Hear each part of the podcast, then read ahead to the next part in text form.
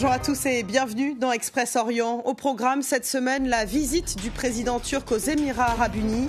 Fragilisé par la crise économique que traverse son pays, Recep Tayyip Erdogan cherche des investisseurs étrangers. Il était le chef du groupe État islamique. Abou Ibrahim al-Kourachi a été tué début février en Syrie par les Américains. Dans quelles circonstances? On en parle avec Antoine Mariotti dans quelques instants. De la lingerie et des roses rouges dans les vitrines de Riyad. Longtemps interdite, la Saint-Valentin est maintenant célébrée en Arabie Saoudite. Mais les tourtereaux doivent tout de même rester discrets, vous le verrez. En Turquie, la grogne enfle contre le président Erdogan. Une inflation de près de 50% en un an, les prix de l'électricité qui explosent. Face à cette crise économique qui le fragilise, le président turc cherche des solutions et notamment à l'étranger. Après des années de froid, un rapprochement a lieu notamment avec les Émirats arabes unis.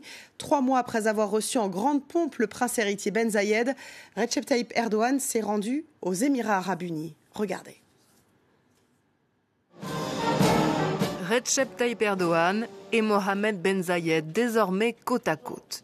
La Turquie et les Émirats arabes unis poursuivent leur rapprochement avec cette rencontre hautement symbolique, la première du président turc à Abu Dhabi depuis près de dix ans.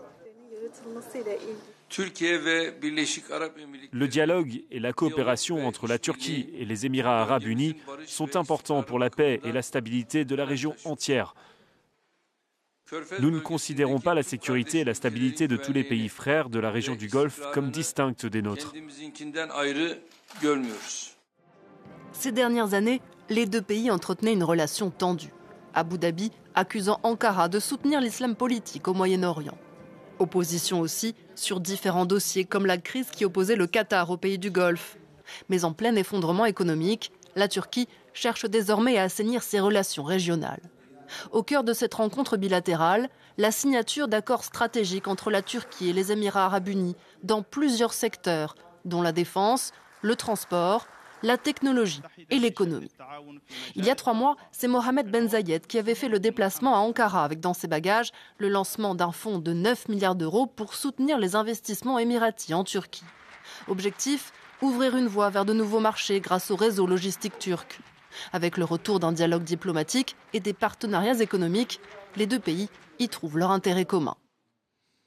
Après les Émirats arabes unis en décembre, Naftali Bennett est à Bahreïn. Première visite officielle d'un chef du gouvernement israélien dans cette monarchie du Golfe.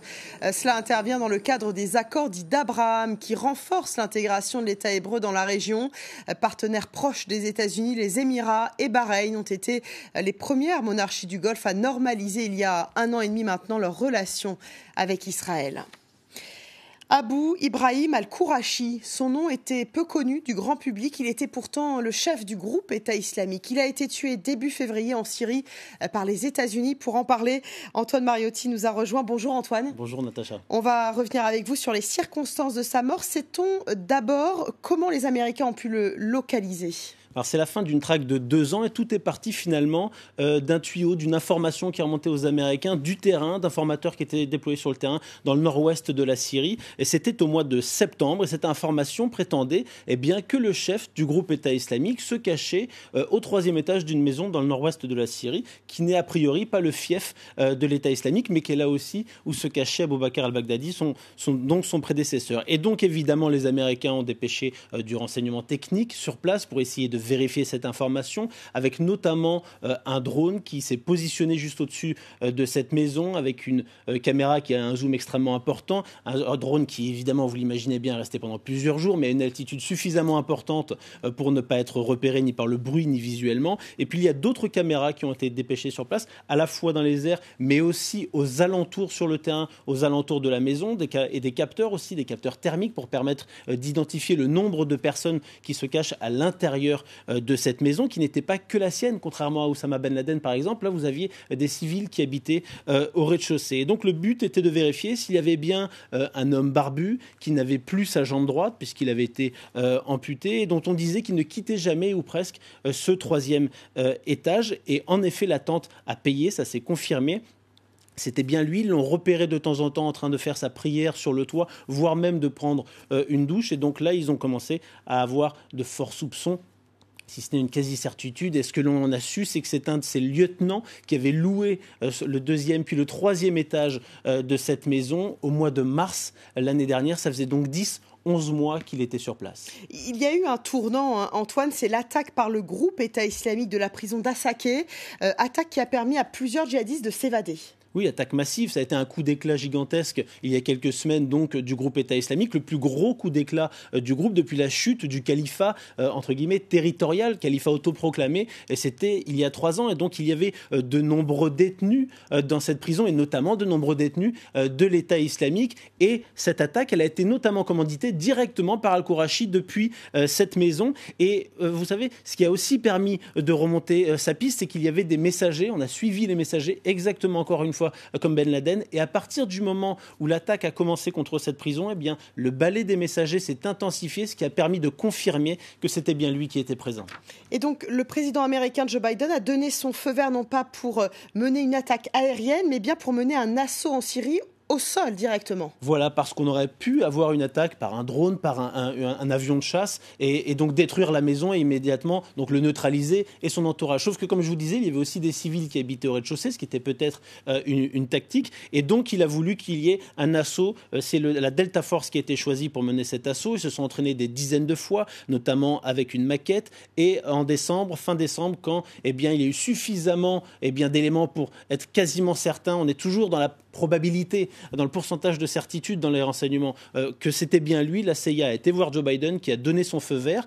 L'assaut aurait dû avoir lieu début janvier, fin décembre, mais la météo n'a pas été bonne et il voulait absolument attaquer une nuit où il n'y avait pas de lune pour avoir le plus d'obscurité possible. Donc il a fallu attendre euh, le 2 février. Ils sont arrivés euh, du nord-est de la Syrie en hélicoptère, 1300 km ravitaillés euh, en vol avec également des drones et des avions de chasse qui étaient à proximité si besoin. Et puis une fois qu'ils sont arrivés sur place, un homme en arabe a crié si, si vous tenez à votre âme, sortez. Les civils sont sortis et ensuite Al-Kourachi s'est fait exploser, euh, une, détonation extrêmement forte qui a fait exploser euh, tout le troisième étage, et il y a eu euh, des tests sur l'ADN qui a été récolté, et au bout de 12 heures, on a eu confirmation que c'était bien lui. Merci Antoine pour toutes ces explications. Direction maintenant les territoires palestiniens où Mahmoud Abbas a décidé d'annuler les prochaines élections générales, les premières organisées depuis 16 ans. Une décision inadmissible pour nombre de Palestiniens qui dénoncent de plus en plus une confiscation du pouvoir, mais aussi la pauvreté, la corruption endémique. Des Palestiniens prêts à défier le pouvoir en place, parfois au péril de leur vie. Regardez cet extrait de notre magazine Reporter, Impasse en Palestine. C'est un reportage signé Gwendoline de Bono et Laurent van der Stock.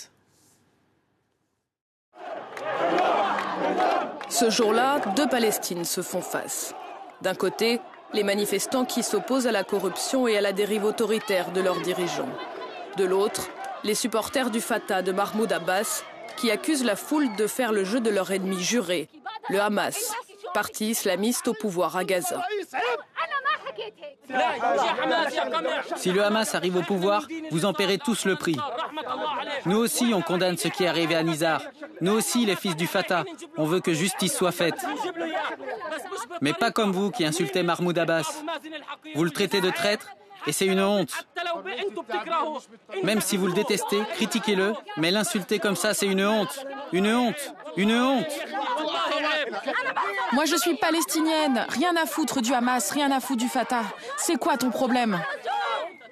C'est quoi ton problème? Ils ont tué Nizar à Hébron.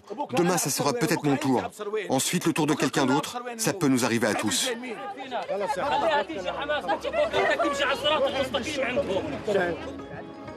Une soixantaine de manifestants sont arrêtés.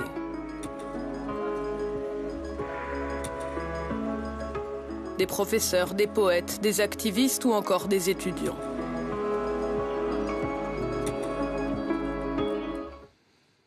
Impasse en Palestine, l'intégralité de ce reportage est, à retrouver à tout moment sur notre site france24.com sur la page de l'émission Reporter. Il y a quelques années encore, il était interdit de fêter la Saint-Valentin en Arabie saoudite. Mais voilà, l'homme fort du pays, le prince héritier Mohamed Ben Salman, a décidé de dépoussiérer l'image du pays pour attirer les investisseurs étrangers. Les amoureux ont donc maintenant le droit de célébrer leur amour, mais en restant discrets. Inès Olagaray. Il y a encore quelques années, la police religieuse aurait fermé cette boutique pour vendre un tel soutien-gorge. Désormais, la lingerie rouge est exposée sans crainte, mais les commerçants doivent malgré tout s'abstenir de faire allusion à la Saint-Valentin. Nous faisons des offres spéciales pendant cette période, mais nous ne les appelons pas des offres de la Saint-Valentin. En Arabie saoudite, l'approche de la Saint-Valentin donnait lieu avant à une fatwa. La police perquisitionnait les boutiques de cadeaux, les fleuristes, les restaurants et les hôtels, à la recherche du moindre endroit où les Saoudiens pourraient trouver de quoi célébrer la fête des amoureux. Aujourd'hui, les couples déambulent ensemble dans les rayons, car comme la lingerie rouge, les hommes ont eux aussi leur place dans le magasin. Si mon mari avait voulu me faire une surprise, s'il avait voulu m'acheter une chemise de nuit ou de la lingerie, il n'aurait pas été autorisé à entrer dans une boutique pour m'en acheter. Même discrète, la Saint-Valentin dérange pourtant les habitants les plus conservateurs. Personnellement, je ne soutiens pas cette idée et je ne veux pas voir ça. Je ferme les yeux et je continue à marcher. Depuis quelques années, sous l'égide du prince héritier Mohamed Ben Salman, l'Arabie saoudite tente d'améliorer son image. Les cinémas ont rouvert, la mixité est autorisée dans les cafés et les restaurants. Les femmes ont aussi le droit de conduire. Et depuis 2018, la fatwa contre la Saint-Valentin a pris fin. Des évolutions qui ne suffisent pas à faire oublier la répression féroce qui sévit dans le pays envers les opposants politiques et les militantes féministes. C'est la fin d'Express Orient. Merci de votre fidélité. Restez sur France 24, l'information continue.